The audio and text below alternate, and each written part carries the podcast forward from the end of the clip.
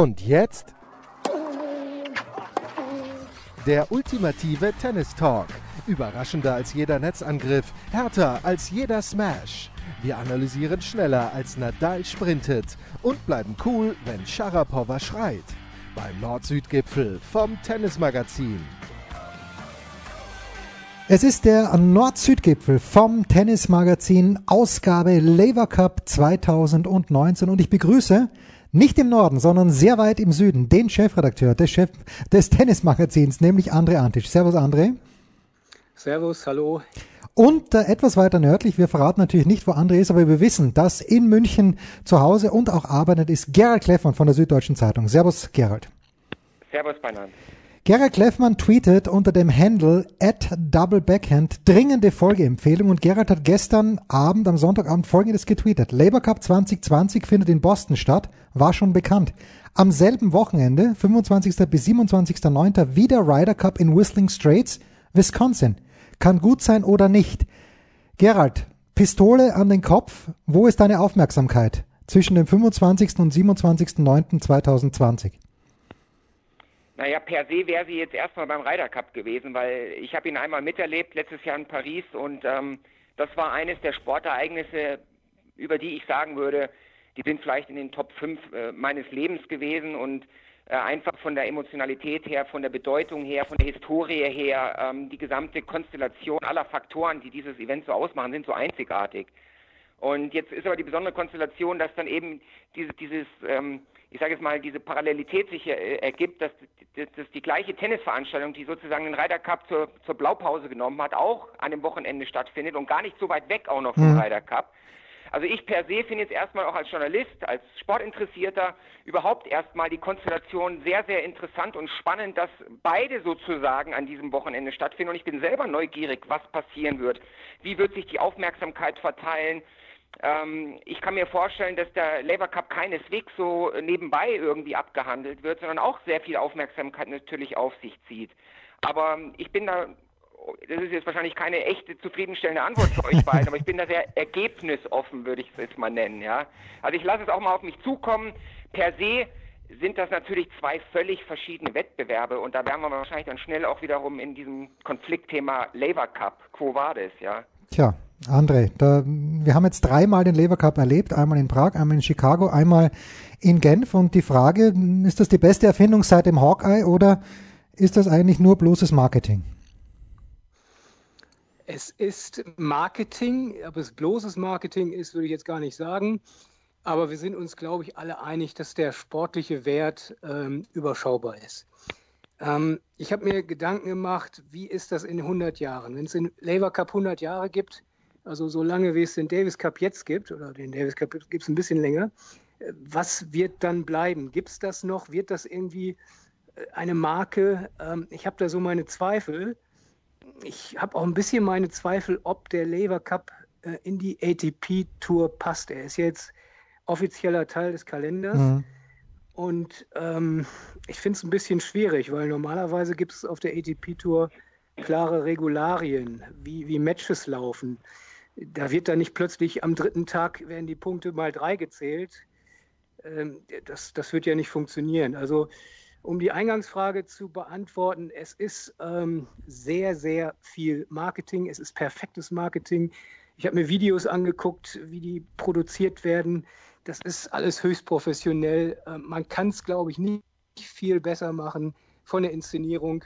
Insofern macht es auch Spaß, sich das anzugucken. Aber es ist eben nicht der pure Sport.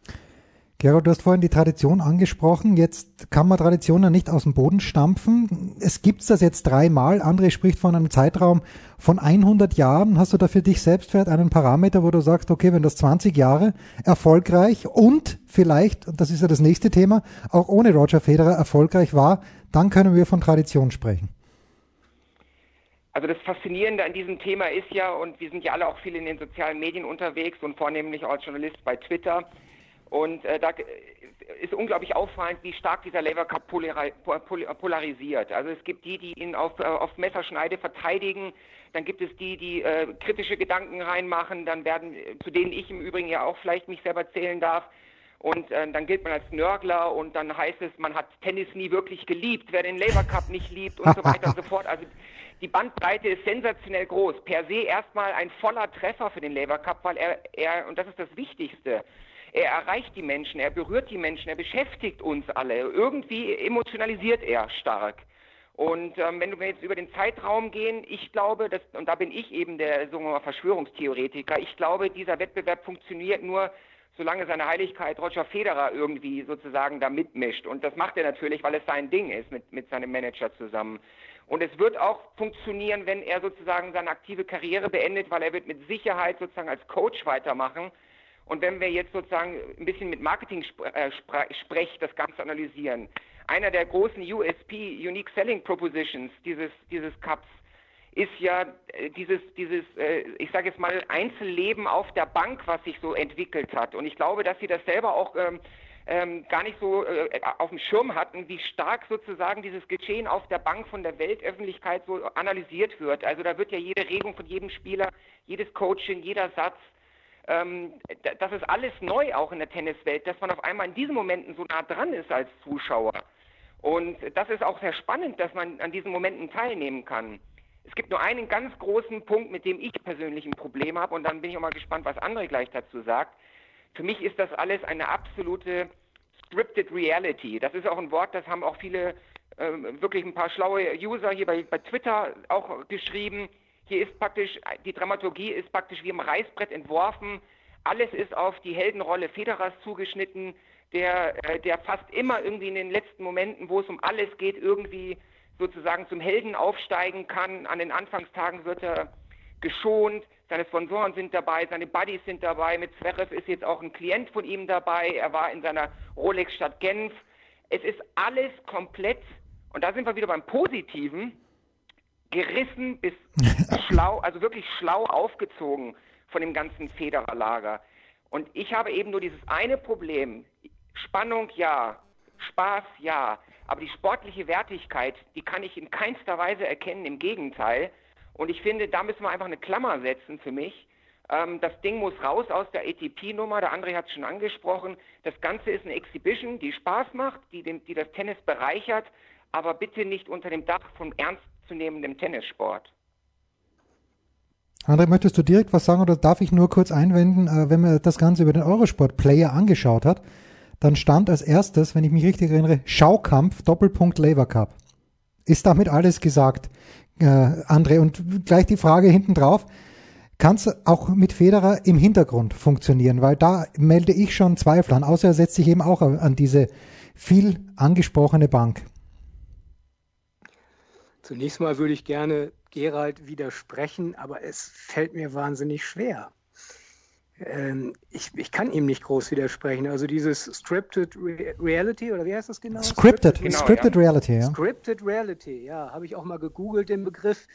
Das trifft es wahrscheinlich ganz gut. Also ähm, wenn, wenn die so jubeln, wie sie da jubeln, man wird ein bisschen misstrauisch. Ich, ich würde denen nicht unterstellen, dass sie, äh, dass sie eine gute Stimmung haben. Ich glaube, dass, das ist irgendwie nett, wenn die alle zusammenkommen und es ist ja auch alles vorbereitet, der rote Teppich ist ausgerollt. Ähm, dann hat man diese Matches. Ähm, deswegen, die, die, die werden schon da richtig Spaß haben. Aber wir werden immer wieder bei der Analyse beim, beim sportlichen Wert enden. Hm. Und wenn dann am dritten Tag äh, das Team World in Führung liegt vor dem letzten Match, die Spannung eigentlich gar nicht mehr äh, äh, zu steigern ist. Also da, ich bin ja verrückt geworden vom Fernseher. Was passiert da jetzt? Äh, nein, jetzt mal ganz im Ernst. Also es ist ähm, eine, eine künstlich erzeugte Spannung, denn normalerweise, wenn man die beiden Teams sich anguckt, dann ist da ein Ungleichgewicht. Äh, Team Europe ist so viel stärker. Das mag sich in ein paar Jahren mal ändern, aber, aber jetzt ist es irgendwo, ähm, abgesehen von, von der ganzen Zählweise und so weiter, ähm, passt das irgendwo nicht zusammen. Also der, der sportliche Wert, ich wiederhole mich da, ist, ja, man muss sagen, gleich null. Gerald, und äh, was André jetzt auch anspricht, ist äh, diese Jubelarien, die wir da gesehen haben. Wir haben ja bei den US Open gesehen, wie streng Alexander Zverev mit Stefanos Tsitsipas ins Gericht gegangen ist. Dann liegen die sich hier, gut, sie stehen vielleicht beim Bild, einer links außen, der andere rechts außen, aber am Ende des Tages scheint es mir auch einigermaßen unehrlich zu sein. Gut, vielleicht mag Federer Nadal auch wirklich gern. Kann ja sein, dass das richtige Buddies sind, aber mir war das way too much, Gerald. Ja, ich glaube, ähm, es ist eine Frage, wie man einfach den Labour Cup äh, definiert. Und ähm, ich bin eben einfach, ich habe gar kein Problem mit dem Labour Cup. Im Gegenteil, ich finde, dass er ähm, Neuland betritt, dass er auch sich eine, eine Starre im Welttennis zu eigen macht, hm. nämlich dass der Davis Cup hat sich nicht weiterentwickelt. Und dann gibt es die Sonderkonstellation, dass der Davis Cup zur ITF gehört, die wiederum sozusagen im Dauerclinch liegt mit der ATP. Man, man hat da nicht sozusagen irgendwie einen schlüssigen, klaren Masterplan für das Gesamt, für den ganzen großen Wurf, wie das Männertennis aussehen soll. Und jetzt versucht der, der, der, Davis Cup irgendwie unter der Ägide des äh, Fußballers Piquet ja irgendwie so, sozusagen äh, auch irgendwie den Anschluss in die Neuzeit zu definieren. Und ähm, Federer bzw. Gottzig waren wahnsinnig clever, sich dieses Vakuum zu eigen zu machen. Und ich glaube, dass sie tatsächlich auch irgendwo jetzt eine Nische gefunden haben, wo sie dem Tennis einen ganz anderen Wert geben und auf einmal ganz viele Menschen erreichen.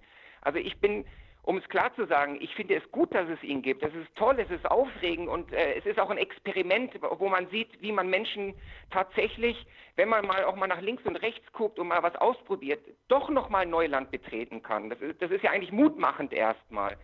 Wie gesagt, der eine Punkt, an dem ich mich störe, ist, und ähm, es werden zu viele Leute, denke ich, auch ein bisschen, es wird vorgegaukelt einfach. Und es geht am Ende des Tages, und ich glaube sogar, dass Federer da sehr ehrlich ist. Er sagt, er will eigentlich nur Spaß verbreiten und, und Spannung. Er verheimlicht ja gar nicht mal, dass das Ganze Scripted Reality ist. Und natürlich weiß er, dass sozusagen wenn äh, das Ding schon am Samstagabend entschieden wäre oder am, Mond, am, am, am äh, Sonntag früh morgens äh, nach dem ersten Einzel und dann ist alles für die Katz gewesen. Er braucht ja diesen Cliffhanger bis zum letzten oder vorletzten Moment.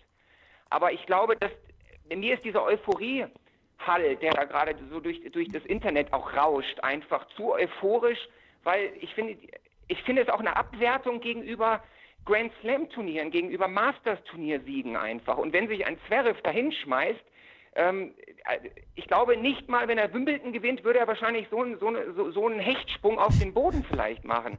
Und das ist mir irgendwie eine kleine Schippe zu viel. Aber per se ähm, finde ich das Ganze ein spannendes Projekt. Aber ich würde gerne sagen und rausrufen, Leute, denkt dran, das Ganze ist auch einfach eine Marketingnummer. Also entspannt, zugucken, Spaß haben, aber das Ganze auch nicht zu ernst nehmen. So, das wäre mein Ansatz. Vielleicht darf ich ganz kurz hinzufügen, ich grätsch mal eben rein. Ähm, es ist eine Marketingnummer, aber es ist auch eine Machtnummer. Wenn Federer, wenn Toni Gottzig mit Team 8 äh, da nicht so hinterstehen würden, wenn die es nicht erfunden hätten, mit all den Details, die dabei sind, ähm, dann, dann würde es auch nicht im ATP-Kalender auftauchen. Also wir, wir sind auch, also wir, die Tenniswelt wird neu geordnet und Team 8 spielt ein unglaublich gehöriges Wort dabei mit. Ähm, das ist, glaube ich, ein Punkt, der, der wichtig ist. Also diese, diese Machtdemonstration. Wir sind jetzt, äh, wir haben zweimal den Labour Cup gespielt, wir spielen jetzt das dritte Mal und schon beim dritten Mal sind wir Teil der ATP-Tour was normalerweise mit diesem, ähm, ja, mit, mit, mit diesem Format, mit diesem Reglement gar nicht möglich wäre. Und, apropos ATP, Gerald, der allerbeste der ATP-Tour der letzten Jahre, muss man ja so sagen, auch wenn im Race im Moment Rafael Nadal führt, aber immer noch der Weltranglistenerste Novak Djokovic war in Genf nicht dabei, war letztes Jahr in Chicago dabei. Dieses Mal nicht ungünstig gelegen, die Rücken- und Schulterverletzung, die er gehabt hat bei den US Open. Also hätte er wahrscheinlich ohnehin nicht spielen können. Aber er war ja von Beginn an gar nicht eingeladen. Jetzt wissen wir, dass sich Nadal und Federer wohl gut verstehen. Mit Djokovic läuft's nicht so gut. André spricht Macht an. Wurde an diesem Wochenende auch in Richtung Djokovic etwas demonstriert oder hast du das nicht gesehen? Also das ist ein sehr guter Aspekt, äh, den André angesprochen hat. Ähm, Im Übrigen, ähm, Federer spielt nicht Davis Cup, aber er wird beim ATP Cup Anfang Januar dabei sein. Also es ist ein Geben und Nehmen, da ist ein Doppelpass zwischen Team 8 Federer und der ATP. Das ist nicht, äh, nicht zu übersehen. Ähm, bezüglich Djokovic, ich glaube, wenn es jetzt, sagen, wir mal, wenn, wenn man das scripted, ähm, die Scripted Reality auf die Spitze treiben könnte, dann wäre es eigentlich ein Traum, Djokovic wäre sozusagen Mitglied des Team World. Mhm, dann mhm. wäre sozusagen tatsächlich auch eine Art von emotionalem Gegenpol richtig da. Das wäre eigentlich vom Spannungsmoment her sensationell. Das wäre die beste Konstellation. Nun ist er halt nun auch Europäer und ähm, man wird auf jeden Fall nicht so diese Love Story mit Vettel, ich glaube, weiter erzählen können in dem Moment, wo Djokovic auch dabei ist. Weil dann schürbt man natürlich wiederum im Team sozusagen diesen Bruch zwischen den äh, drei größten Tennisspielern der, vielleicht der Tennisgeschichte auch. Und ähm, dann kriegt das Ganze natürlich schon wieder so vielleicht eine zu ernste Bedeutung, die die Macher äh, vielleicht auch nicht wollen. Also die wissen ja auch, das Ganze soll irgendwo auch eine Art von Show-Event bleiben. Und ähm, ich tue mich nur trotzdem, im Übrigen fällt mir noch eins, das muss ich noch sagen, ich habe mir wirklich Head-to-Head Zverev Raonic angeguckt und dann steht auf der ATP-Seite wirklich 2-2, jeder zweimal gewonnen, zweimal verloren und als letztes steht der Labour Cup drin.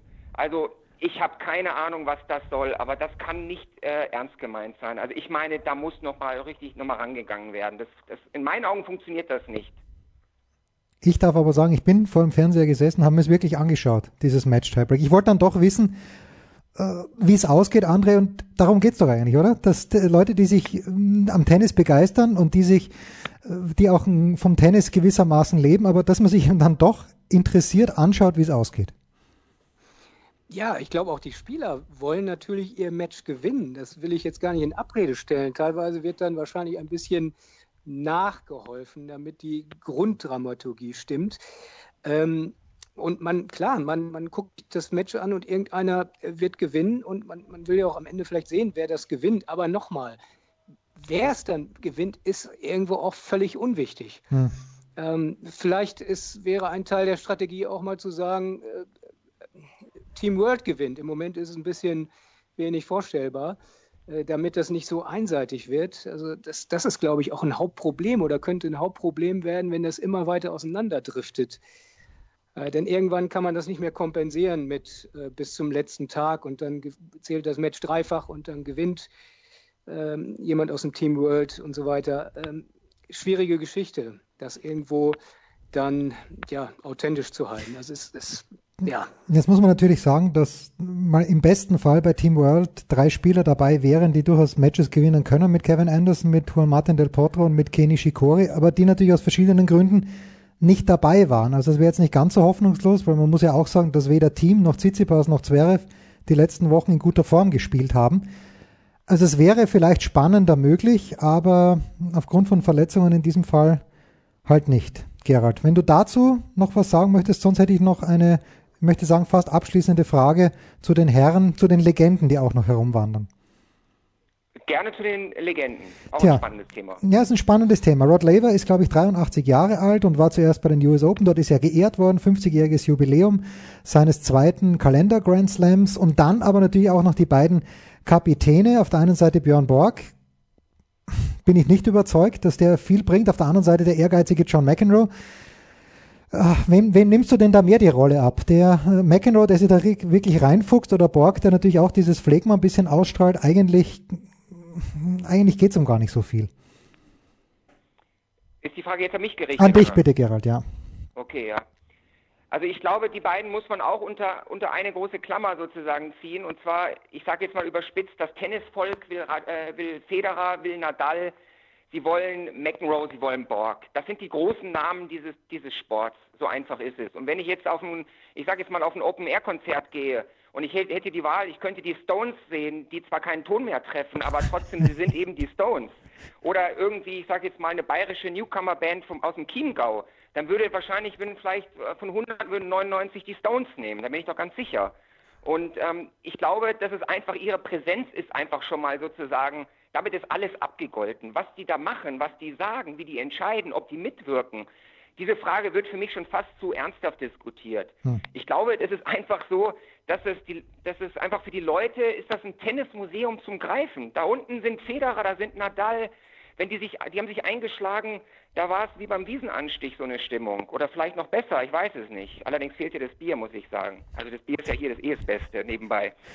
Aber ich glaube einfach, dass äh, man die Frage nicht zu hoch hängen darf, was macht ein Borg und so weiter. Es ist auch eine Art von Hommage an, an deren Wirken auf die Tennisbranche, auf die Tenniswelt und ähm, auch gerade mit Lever, da interessiert mich im Übrigen eine Frage, aber da weiß vielleicht der André auch mehr. Ich habe das spannende Buch von René Stauffer über Federer gelesen, seine Biografie jüngst. Und da ist an, auf einer Seite ist angedeutet, dass Federer auch finanziell Rod Laver helfen wollte. Ähm, es wurde nicht weiter thematisiert, aber es klang ein bisschen, als könnte der vielleicht auch ein bisschen Unterstützung gebrauchen.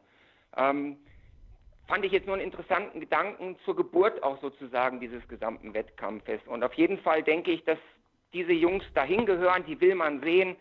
Und ähm, ich glaube, dass es eine andere Bedeutung ist wie beim Golf, beim Ryder Cup, wo wirklich dann die Team-Captains einfach wirklich wie echte Coaches einfach hm. fungieren. Also es ist ja eh alles ein bisschen vorgegeben. Federer hinten raus immer setzen, vorne schonen.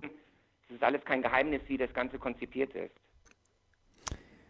André, dann gebührt dir das Schlusswort. Wie, ja, machen, also wir, wie machen wir weiter mit dem Labour Cup? Ähm, ja, vielleicht doch noch mal ganz kurz zu den Legenden. Hm, also zur finanziellen Situation von Rod Laver kann ich jetzt nicht allzu viel sagen. Äh, Fakt ist, dass er eine Aufmerksamkeit jetzt durch die letzten Jahre bekommen hat, ähm, die, die er vorher in der Form vielleicht nicht hatte, auch wenn jeder Tennisfan weiß, dass er zweimal den Grand Slam innerhalb eines Jahres gewonnen hat, 62 und 69. Ähm, trotzdem, er ist sozusagen wieder auf eine Empore gehoben worden und das ist ja per se nicht schlecht, weil ihm das sicherlich gebührt als einem der besten, den es je gab. Zu den Rollen vielleicht noch mal ganz kurz, wollte ich auch noch was sagen zu McEnroe und, und Borg. Also das ist, wenn man jetzt böse ist, dann, dann sind die gut bezahlte Marionetten. Ähm, so weit würde ich gar nicht gehen, aber äh, sie sind eben das perfekte Detail, die perfekten Sidekicks für diese Veranstaltung. Äh, denn was Gerald gesagt hat, die, die Strahlkraft von, von Borg McEnroe, mit denen wir drei ja groß geworden sind, die ist nach wie vor enorm. Ähm, insofern passt das alles perfekt zu diesem ganzen Paket. Also das zu der, äh, zu dem Aspekt äh, Borg, McEnroe, Laver. Was soll ich sagen? Björn Borg, Held meiner Jugend. Anders kann man das nicht mehr zusammenfassen. Das war's. Der Nord-Süd-Gipfel vom Tennismagazin mit dem Chefredakteur des Tennismagazins, mit André Antic und mit Gerald Kleffmann von der Süddeutschen Zeitung. Macht es gut. Wir hören uns wahrscheinlich schon bald wieder.